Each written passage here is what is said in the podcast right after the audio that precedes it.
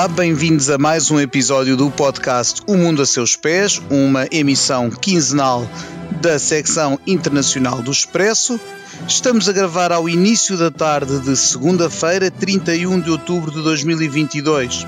Já passaram, portanto, cerca de 14 horas desde que Lula da Silva foi declarado vencedor das presidenciais no Brasil e o atual ocupante do cargo, Jair Bolsonaro, ainda não se pronunciou nem para reconhecer a derrota e felicitar o adversário, como é costume em democracia, nem sequer para contestar ou alegar alguma irregularidade, como fez previamente ao longo da campanha eleitoral. Entretanto, já houve figuras da ala bolsonarista que reconheceram explícita ou implicitamente a vitória do antigo presidente Lula da Silva e que se mostraram dispostos a estar na oposição.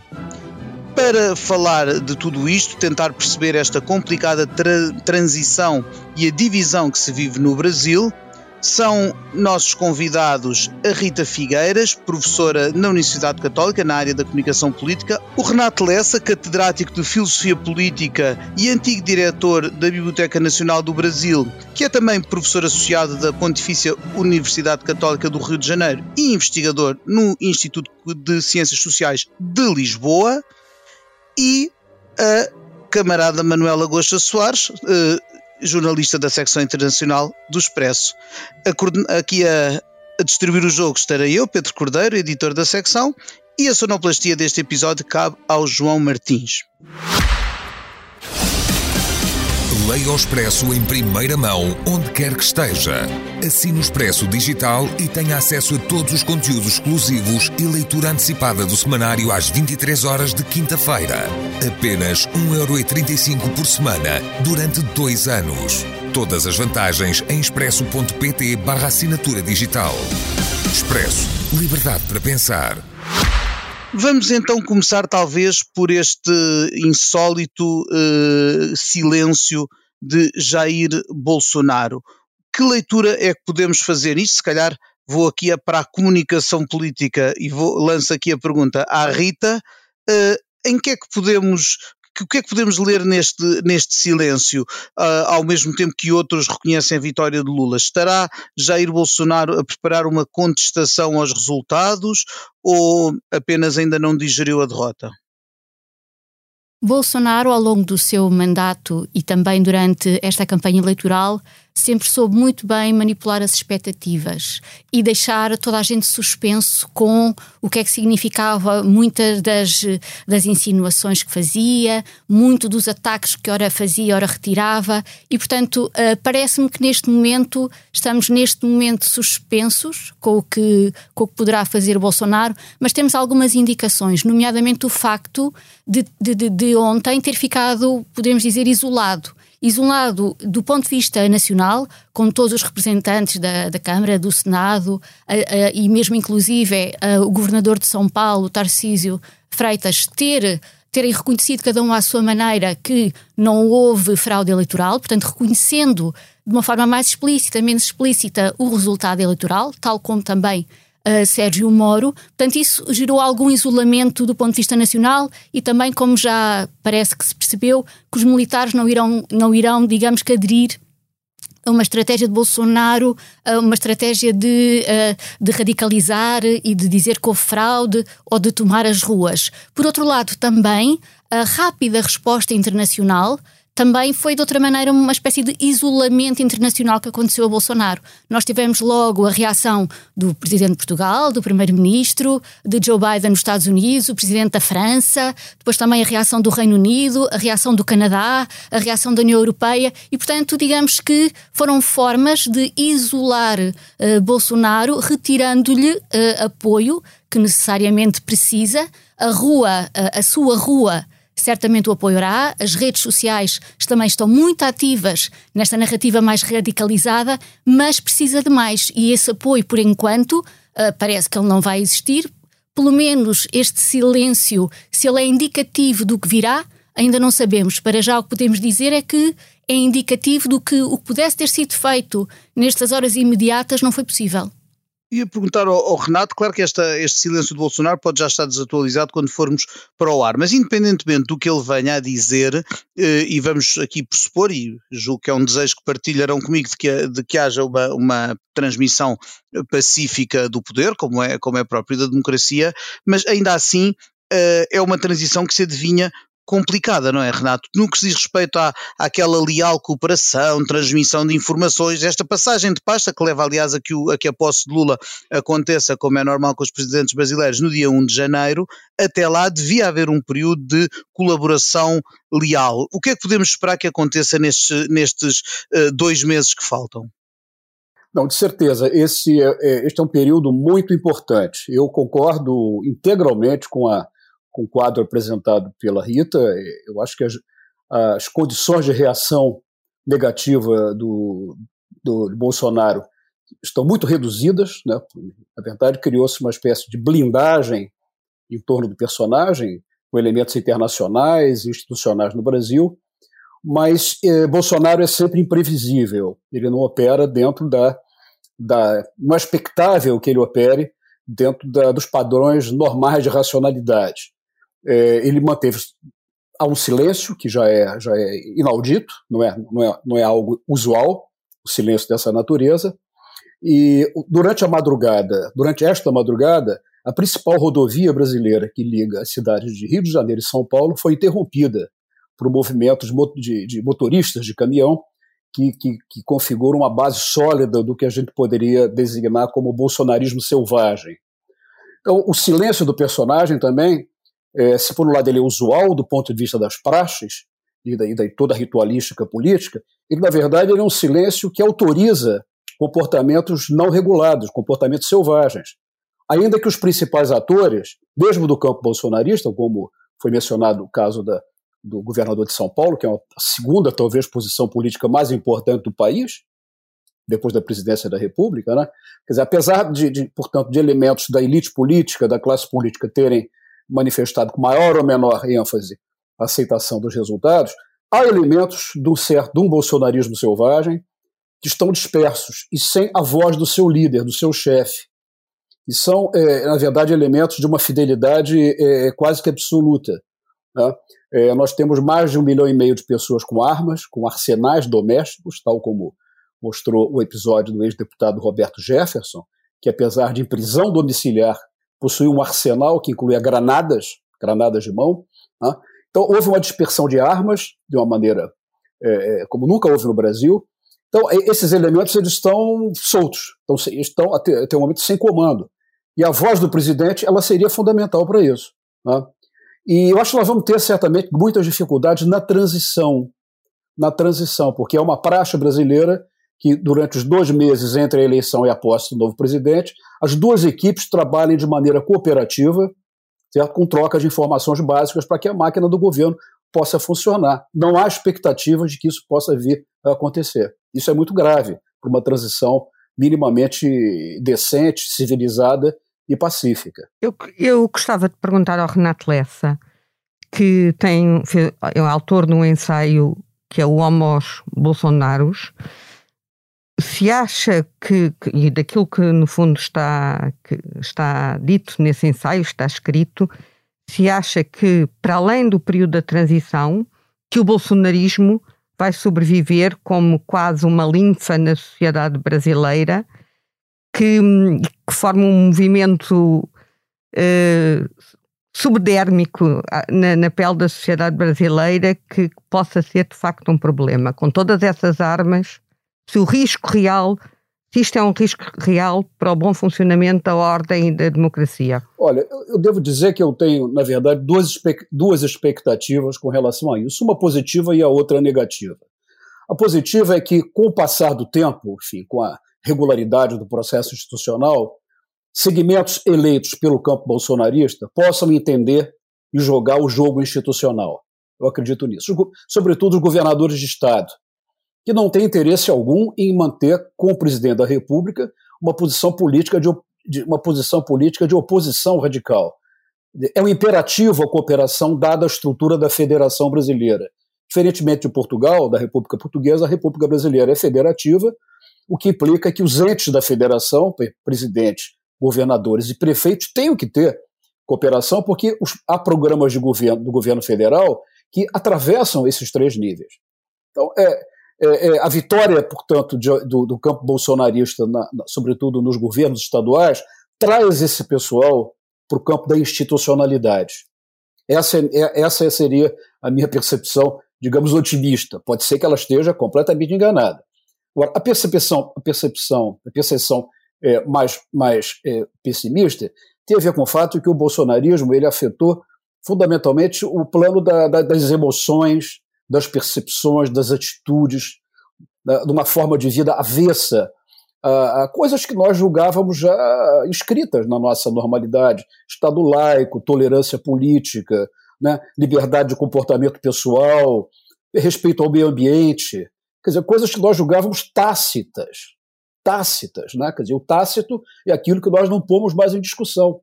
O bolsonarismo conseguiu destruir o tácito, né? quando pôs no, pôs no nosso proscênio figuras violentas, absolutamente é, que, se atribuem-se a si mesmo uma liberdade natural, é, ao arrepio da lei, ao arrepio das convenções mínimas da moralidade e da convivência. E essa gente, Manuela, é, é, é, é potencialmente ingovernável. Né? Eu acho que há uma energia, uma energia destrutiva né, é, que foi inoculada na sociedade brasileira, independentemente de polarização ideológica. Né? Independentemente de polarização estritamente ideológica. É muito mais uma, uma, uma, um veto existencial à forma de vida das democracias. Né? Democracias. O que são as democracias? São coisas confusas, nós ficamos insatisfeitos o tempo todo com elas, não são a utopia, muito longe disso, mas, ora bolas, é, é um ambiente em que nós podemos é, conviver com o diverso, sem termos que nos matar. Né? E o que o bolsonarismo põe é a ideia de que o adversário é um inimigo a ser abatido. O bolsonarismo ele é fundamentalmente uma forma de eliminacionismo na política. Então, o que esses bolsões radicais vão fazer é, é imprevisível, sobretudo porque a polícia, ou seja, as forças da ordem no Brasil, estão muito infiltradas por esses segmentos. E, para dizer de uma maneira moderada, teriam pouca disposição de fazer valer os princípios da ordem, da ordem pública, da proteção do cidadão. Então, eu, eu, eu, eu meu lado, o lado pessimista né, é, é, imagina a possibilidade de que esse bolsonarismo raiz, como, como alguns chamam aqui, que eu prefiro chamar de um bolsonarismo selvagem, né, é, é, é ou seja, desregulado, sobreviva no meio de nós, através de através da violência, do racismo, feminicídio, misoginia, né, essas coisas todas. Agora, é possível que o campo mais institucional converja para, uma, para um comportamento mais realista, e por aí podemos navegar numa democracia minimamente normal de governo e oposição. É o que eu espero, que eu gostaria que acontecesse. Eu, a propósito disso, ia puxar a conversa agora não para Bolsonaro, mas para o homem que ganhou as eleições e que vai ter uh, o papel e a função e a tarefa árdua de governar o Brasil nos próximos uh, quatro anos. E precisamente pegando nesta uh, polarização, nesta divisão, como é que, Manuela, Lula da Silva pode voltar a cozer uh, uh, este Brasil rasgado em dois, como é que poderá, uh, eu lembro-me da primeira vez que, que Lula foi eleito Presidente da República e havia muitos receios face a, ao, imprevisível Lula e ele criou aquela figura do Lulinha, paz e amor. Eu Sim. venho perguntar como é que alguma paz e algum amor podem, podem voltar ao Brasil, Manuela? Lula foi eleito pela primeira vez há precisamente 20 anos. E, curiosamente, nesta eleição de 2022, o homem que o acompanha na corrida eleitoral, o Geraldo Alckmin, é alguém com quem ele, que ele enfrentou numa segunda volta e que derrotou. Por isso, é a prova de que, de facto, em torno de Lula muito mais do que o PT, do que os seus apoiantes, se constituiu uma ampla frente democrática. Uhum. E essa ampla frente democrática foi mobilizar pessoas como o, o, o atual, o que será vice-presidente, que, que é um homem que foi durante 33 anos militante do PSDB, o Partido da Social Democracia Brasileiro, que foi governador do Estado de São Paulo, o tal um, posto, como diz o Renato, muito importante no funcionamento do país. São Paulo não só é, um, é o estado mais populoso, como é o estado que produz riqueza, maior, mais riqueza, onde a economia de facto um, tem um, um, pulso, um maior pulsar. Um, é, é, um médico, é, pronto, é um vem de uma família com tradições na política brasileira e na defesa da democracia. Um, pronto, não, não é ninguém que cai, caia aqui de paraquedas e por isso há sinais francos de que essas pontes, que há condições para estabelecer essas pontes, ou seja, há uma frente mais à esquerda, mais hum, de pautas mais identitárias que apoiou Lula nesta eleição, há aquilo que é a massa tradicional do PT, e depois, hum, neste caso, mesmo na própria corrida, estava estavam muitos democratas e na segunda volta junta-se o apoio da Simone Tebet é um, para mim é um apoio relevante porque é uma mulher que vem do centro, aquilo que nós aqui de, diríamos centro, centro-direita, e quando ela se empenha na campanha de pés e mãos, dizendo que, no fundo, que é um, a única atitude possível de defesa da democracia, é um sinal claro de que há condições para fazer essas pontes. Se quisermos falar numa linguagem mais portuguesa, quase fazer uma geringonça, porque a exatamente. geringonça está lançada. Exatamente. Essa geringonça está exatamente, lançada. Exatamente. Depois há aqui uma outra personagem que foi muito importante e que também prova que é possível a, a sociedade brasileira conviver de forma pacífica, que foi o Alexandre Moraes, o presidente do Tribunal Superior Eleitoral, que teve um papel fundamental do meu ponto de vista, na forma como esta campanha eleitoral e as eleições. Dos, dos checks and balances em democracia. De, todas estas eleições correram de uma forma exemplar.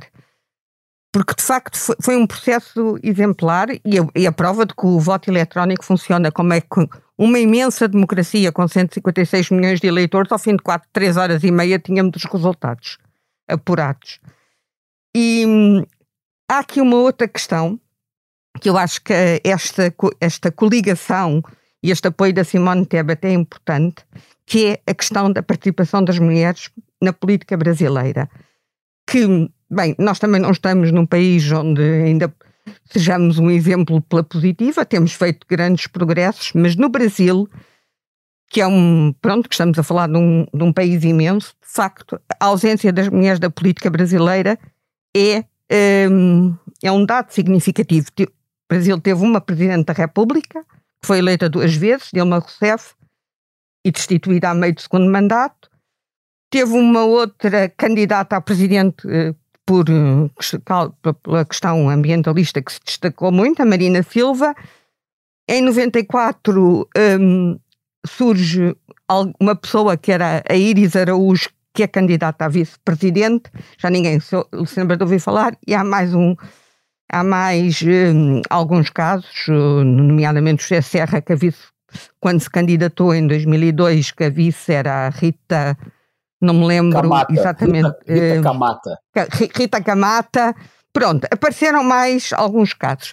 Neste, desta vez, o facto de ter voltado a haver uma candidata que, que pelos, pelas suas características, por todo o seu percurso político, que, hum, que se empenha desta forma, que, pronto, que se, é sendo a pessoa que ficou em terceiro lugar na corrida, embora há uma grande distância dos outros, e que se empenha desta forma na, na campanha do Lula, significa que não só que a Simone Tebet pode trazer para o governo não só um centro moderado, como pode trazer a questão das, da pauta dos direitos das mulheres. Porque, de facto, há muitos direitos que têm que ser garantidos às mulheres no Brasil que ainda estão, desde a questão da violência ao salário ao pagamento real mais baixo do trabalho, hum, a questões de costumes. O Brasil é uma sociedade muito conservadora. Basta ver, por exemplo, um sinal que para mim é um sinal de conservadorismo da sociedade, é o facto de o Lula ontem no discurso de hum, após a vitória ter falado em Deus. Não é normal, quer dizer, não, nós, nós já não estamos habituados deste lado do, do Atlântico a ouvir um presidente, apesar de pode ser católico, mas já não vem. Um, isto já não vem aos discursos de vitória. Isto tem a ver com o conservadorismo da sociedade brasileira. A Rita está ali a fazer sinal que quer dizer uma coisa. E ainda há uma outra questão. Agora, tudo depende. Eu acho que hum, a forma como ele constituir o governo, os nomes que vierem, já começam a circular alguns nomes, os nomes que vierem têm que vir nomes necessariamente do moderados, porque a única forma de reconciliar o Brasil neste momento é fazer um caminho pelo centro. Um país que tem 49% de um lado e 51% do outro, só fazendo um caminho pelo meio, não é pelo centro político, é pelo meio é que é possível reconciliar o Brasil. Vamos então passar a palavra à Rita, pelo juiz estava, estava a fazer sinal e, e, até porque eu também ia perguntar-lhe o que é que tinha, uh, que leitura é que tinha feito uh, da comunicação ontem ao país de, de, de, Lula da Silva após a vitória, mas esteja à vontade para falar de outras, de outras questões que queira era, era mesmo integrando no, no, discurso de vitória do Lula a, a questão de Deus. Aí também me parece que começou logo a estratégia de falar a todos de falar a todos, porque há de facto, e a questão uh, religiosa, a questão evangélica foi muito forte uh, durante esta, esta campanha e é também divisora uh, do ponto de vista, se quisermos construir uma polarização também do eleitorado a partir da caracterização religiosa. E, portanto, falar, falar em Deus, falar nas mulheres, falar nos indígenas, digamos assim, quase como se segmentar os vários perfis da sociedade brasileira e depois falar dos pobres, parece-me também foi uma estratégia de mostrar eu atendo a todos todos enquanto presidente. E por isso também me parece que foi uh, uma estratégia cautelosa e prudente ter começado como candidato, digamos assim, num discurso espontâneo.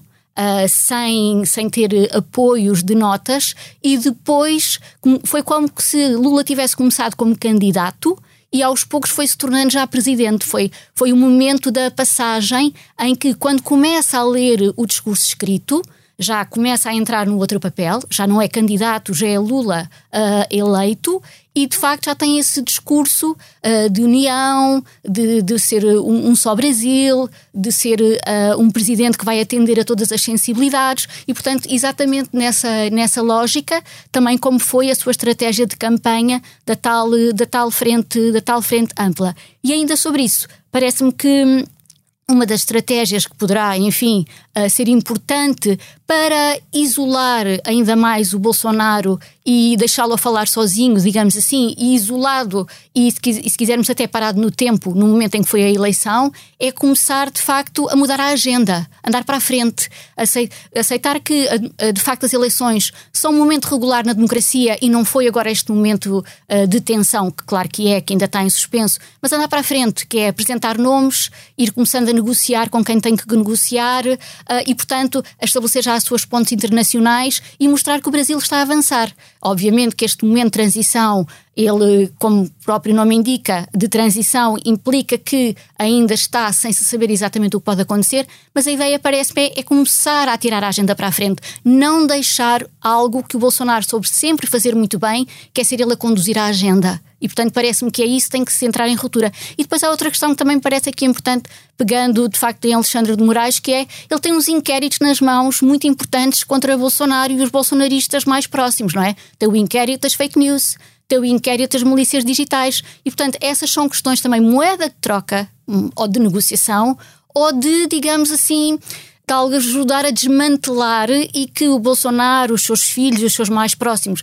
a ala mais radical, que no fundo sempre esteve em tensão com a sua ala mais moderada ou mais estratégica, que percebia que a vitória do Bolsonaro, e o Bolsonaro, é preciso também dizê-lo, cresceu imenso entre a primeira volta e a segunda, 7 milhões de votos. São muitos votos que conseguiu, portanto, nessa aproximação a um, a um Brasil mais moderado, uma postura uh, aparentemente mais institucional, não é? Que também gerou muita fricção interna, com aquela dimensão mais radical e provavelmente agora tem que fazer essas contas porque há, há muitas contas a ajustar com o próprio percurso uh, do ponto de vista judicial uh, do Bolsonaro e dos seus mais próximos. Mas eu aí acho que, que, é bom termos presente uma questão: é que, da mesma forma que nem toda a gente que votou Lula é petista claro. ou lulista, de, de, modo algum, muita gente desses 7 milhões e não só que votaram Bolsonaro são bolsonaristas. Claro. São pessoas que votaram contra a memória que tinham do PT, uhum. que é uma coisa diferente. E isso é uma vantagem, não é? Porque há muitas direitas no Brasil e a maioria provavelmente é pragmática e já se começou a realinhar.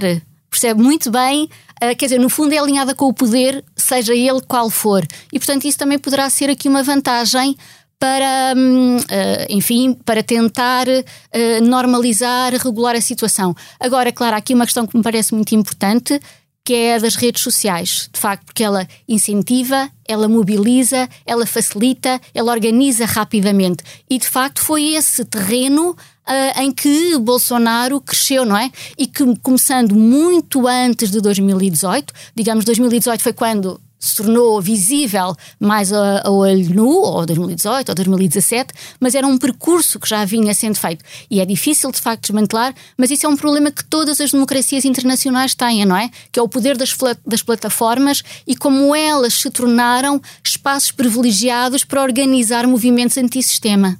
Aí há um nome que é André Janones, que o PT vai buscar para organizar a campanha nas redes sociais e que é um nome a reter agora para o para, para este período e para o que foi feito depois. Se, se calhar vamos ter um ministério novo, Ministério das Redes Sociais, se calhar. Quem sabe, quem sabe. E aí foi muito interessante também durante a campanha, como forma de às vezes estrategicamente proteger os candidatos, que foi a terceirização Uh, delegados, não é? Delegar em outras pessoas os ataques, o lado mais sujo, mais feio, mais da mentira, mais do ódio, foi esta terceirização protegendo os candidatos e, e, e, em Bolsonaro isso também aconteceu, mas em Lula claramente e o Janones teve aí um papel fundamental dentro e fora, fora e dentro uh, a proteger uh, o lado mais institucional, não é? Que, que era preciso que Lula tivesse. Renato, o que é de esperar que sejam, do ponto de vista já não tanto da reconciliação nacional, que, que terá de chegar do, de alguma forma, mas do ponto de vista da agenda política eh, programática, eh, quais são os grandes dossiês que Lula da Silva eh, tem, tem, sobre os quais tem que se debruçar já assim que tomar posse? É, imensas, imensas coisas que eu, que eu, que eu julgo que, que devem ser postas nessa, nessa cesta mas antes eu queria é, fazer uma observação, concordando com o que a Manuela e a Rita é, sugeriram, da, do imperativo da moderação, é, de se buscar trazer para o governo Lula, o, o, incluir no governo Lula o, o, o, arranjo de forças políticas que acabou convergindo no segundo turno. Tá? A vinda da Simone Tebet e a, a direção dos tucanos, né, do, do Partido da Social Democracia, é, personagens independentes, economistas, é, personalidades importantes do judiciário, enfim, uma panóplia de atores políticos não petistas e sequer do campo da esquerda, acabou convergindo para a candidatura de Lula, porque entenderam que ali era o único caminho possível de defesa do quadro democrático. Isso foi posto, isso deve ser levado em conta na formação do governo. Agora, não podemos esquecer outro aspecto que eu acho que também é importantíssimo. É, já de muito tempo para cá, pelo menos de 2002 para cá, a esquerda brasileira vem se moderando sucessivamente. Se nós compararmos o programa de governo, para as propostas eh, de governo de Lula, não digo nem agora em 2022, mas já em 2002, com as propostas que Lula fizera em, dois, em 1989, parecem dois partidos diferentes. Dizer, a primeira eleição que Lula concorre em 89, tinha coisas como estatização progressiva, estatização, é, é, é, reforma agrária agressiva e, e, acelerada, quer dizer, uma pauta de um governo de esquerda duro, duro, né? forte, né? nem sequer de centro-esquerda, mas de esquerda propriamente dita. E o PT, a esquerda brasileira, né, ela, é, nesse tempo todo, ela vem se moderando. Hoje o PT estaria entre os partidos social-democratas mais moderados da Europa, do ponto de vista do seu programa. Como social-democratas alemães, como socialistas portugueses. Então, no mesmo, eu, eu, eu os incluo no mesmo, no mesmo nicho político. Né? Certo? E, e, e, nesse sentido, houve uma moderação da esquerda e houve uma extremização da direita. Quer dizer, a direita progressivamente tornou-se mais extrema e a esquerda progressivamente tornou-se mais moderada. De modo que o centro se deslocou na direção da direita. Isso é importante a gente levar em conta. Não existe um centro geometricamente fixado para sempre. O centro é a mediana das posições ocupadas pela centro-esquerda, pela esquerda e a direita. Quando a direita vai para o extremo e a, e a esquerda vai para o centro e se transforma numa centro-esquerda moderada, é sinal de que o, o centro de hoje era a centro-direita de ontem. Então, eu digo isso para a gente ter uma ideia do que, que a gente está pensando, que, que estamos a pensar quando falamos em centro. Por outro lado, ainda, para concluir esse meu raciocínio, Lula foi eleito por graças aos 13 milhões de votos que obteve no Nordeste. Certo? Dizer, Simone Tebet foi fundamental, deve ser incluída no governo, é um quadro político da maior grandeza, cresceu nessa campanha. Concordo com a Manuela que simboliza a importância é, é, incontornável que as mulheres têm, devem ter no processo político. A Simone Tebet, a Marina e outros atores do, da política feminina que emergiram nessa campanha. Basta ver ontem o palanque, quer dizer, o palco no qual Lula deu a sua primeira, fez o seu primeiro discurso, a composição daquele palanque, do ponto de vista étnico, do ponto de vista de gênero.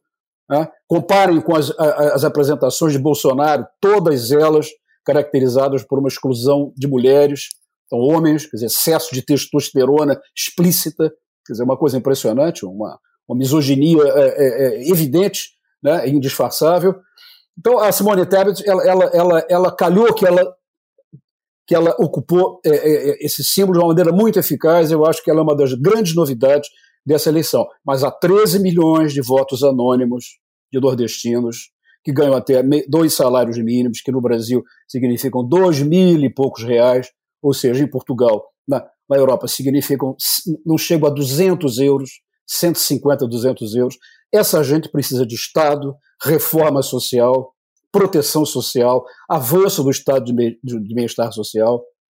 Então, eu diria o seguinte: é uma, é, nós temos que combinar uma preocupação politicamente ampla para incluir essa gente toda, mas não podemos abrir mão de uma pauta de reforma social, de reconfiguração do estado de bem-estar social brasileiro. Certo? Então, eu temo, às vezes, pela, por, uma, uma ideia de que o centro, na verdade, está, muito, está um pouco à direita do centro. E o que, na verdade, que nós temos que inventar é um centro democrático com uma pauta social clara, manutenção do quadro institucional, liberdade, enfim, essas coisas todas que fazem parte. Nenhuma novidade, né? Engraçado, não, é nenhuma novidade nós temos que fazer o que estávamos fazendo já antes, né? E o último comentário, se vocês me permitem. Dizer, ah, o resultado ontem não foi bom para o Brasil, para a democracia brasileira, foi bom para o planeta. Foi bom para o planeta. O planeta ontem teve uma boa notícia, certo? Quer dizer, se a gente pensar na questão ambiental, o resultado dessa eleição é decisivo, porque a escolha de Bolsonaro significaria o isolamento internacional do Brasil e, sobretudo, a liberdade para o governo brasileiro proceder à destruição da Amazônia, proceder à destruição dos povos indígenas. Então, nós voltamos ao pacto civilizatório, nosso pacto civilizatório comum. Né? Lula disse isso muito bem: o mundo está com saudades do Brasil. Eu acho que é isso. Quer dizer, nós temos que recompor nossas relações com, com o resto do mundo, né, com Portugal, inclusive, com a França, né, com a América Latina, sobretudo, que foi completamente alienada da política externa brasileira, mas acho que o mundo também está contente, quer dizer, o mundo o mundo está tá à espera de receber o Brasil. Isso explica é, a enxurrada, a avalanche de manifestações que ocorreram já na noite de ontem, de apoio à, à, à eleição do Lula. Quer dizer, eu diria o seguinte: nós estamos bem-vindos aos velhos problemas. Né? Ou seja, vamos voltar à democracia. Eu só gostava de dizer, de lembrar uma coisa: é que para além dos 13 milhões de nordestinos que vivem com entre um e dois salários Sim. mínimos, há um imenso contingente da população na periferia das grandes cidades, Exatamente. que também vive Exatamente. com recursos. Exatamente. Nas favelas, na periferia das grandes cidades, que, cuja renda é muito baixa e pode, ser até, pode até ter condições de vida mais adversas por não haver agricultura de subsistência, não, não haver esse tipo de, de recursos que quem alguns dos nordestinos. Não, tu, tu tens imensa razão, Manela. Eu diria você. a população periférica nas grandes cidades, vivendo em, em situações abjetas, controladas por máfias políticas, por milícias políticas, que tolhem inclusive a sua própria liberdade de movimento, isso tem que ser enfrentado pelo Estado. E não é o laissez-faire, o mercado autorregulado, que vai lidar com isso. Nós precisamos de políticas estatais de incorporação dessa gente. Então, esse nosso centro tem que ser um centro muito bem construído. Né? Inclusivo. Eu, eu, quando falo em centro, eu falo mais no caminho do meio sim, sim. do que no centro, sim, porque o centro é. remete para opção política e ideológica, é. é mais um caminho do meio, é um caminho do consenso. Exatamente, eu acho que no quadro que nós temos, ninguém melhor que o Lula para fazer isso. Dizer, sabe, eu não, não santifico o Lula, não digo que o Lula seja perfeito, mas no quadro que nós temos, né, é, a pessoa mais apta a, a, a, conduzir um processo de integração, não digo nem conciliação total, pacificação, né, mas de, sabe, de, de, de cooperação. Né, é muito mais o Lula do que o presidente derrotado. Isso aí, né, acho que não, há, não precisamos perder tempo e discutir isso. Quer dizer, a afirmação bolsonarista ela sempre foi excludente. Os do lado de cá não pertencem à nação. São depravados, são pedófilos, são, enfim, é tudo de pior o lado, o lado não bolsonarista. Uma, portanto, uma demonização do, dos opositores.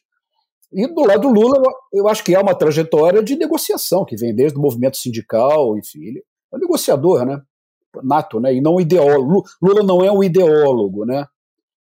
Qual é a ideologia do Lula? A ideologia dele é muito genérica, é os, os pobres, acabar com a fome. Não é uma coisa assim, queremos o socialismo, queremos, sei lá, qualquer coisa nesse sentido, né?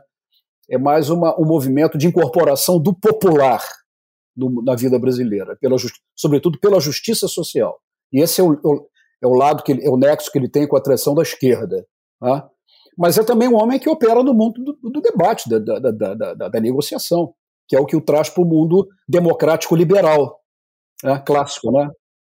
Isso vai ser fundamental se pensarmos que, no, que as eleições eh, também foram para o Congresso eh, e que, eh, quer na Câmara dos Deputados, quer no Senado, os, o conjunto de partidos que acabou a apoiar Lula da Silva não é maioritário. Não é? E, sim, tem, sim, sim. e tem Uh, e, e, vai, e nós sabemos que a política brasileira, uh, pelo este, por este sistema presidencialista, em que o presidente comanda o governo, mas o parlamento é eleito à parte e também devido a uma característica específica do Brasil, que é ter uma fragmentação partidária gigantesca, em que há dezenas de partidos representados no Parlamento, cria também sempre uma dificuldade em, em constituir uhum. maiorias, que às vezes. Eh, resvala para situações, aliás, indesejáveis, como foi, por exemplo, o escândalo do mensalão, em que havia, em que havia uma compra de, de, de deputados para votarem com, com o governo.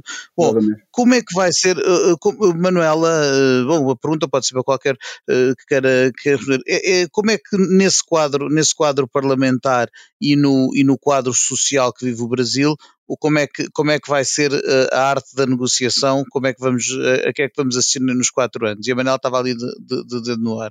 É, estava a tentar, a Rita está ali a querer falar, mas eu já agora aproveito só para dizer uma coisa antes. Eu acho que a derrota do Bolsonaro é uma homenagem às vítimas da pandemia, aos 600 mil brasileiros que morreram vítimas de Covid-19 porque de facto Bolsonaro foi um, um presidente que teve um discurso completamente disruptivo e desvalorizador daquilo que era a pandemia e que não contribuiu em nada para um, hum, uma política, uma boa política de saúde naquela altura.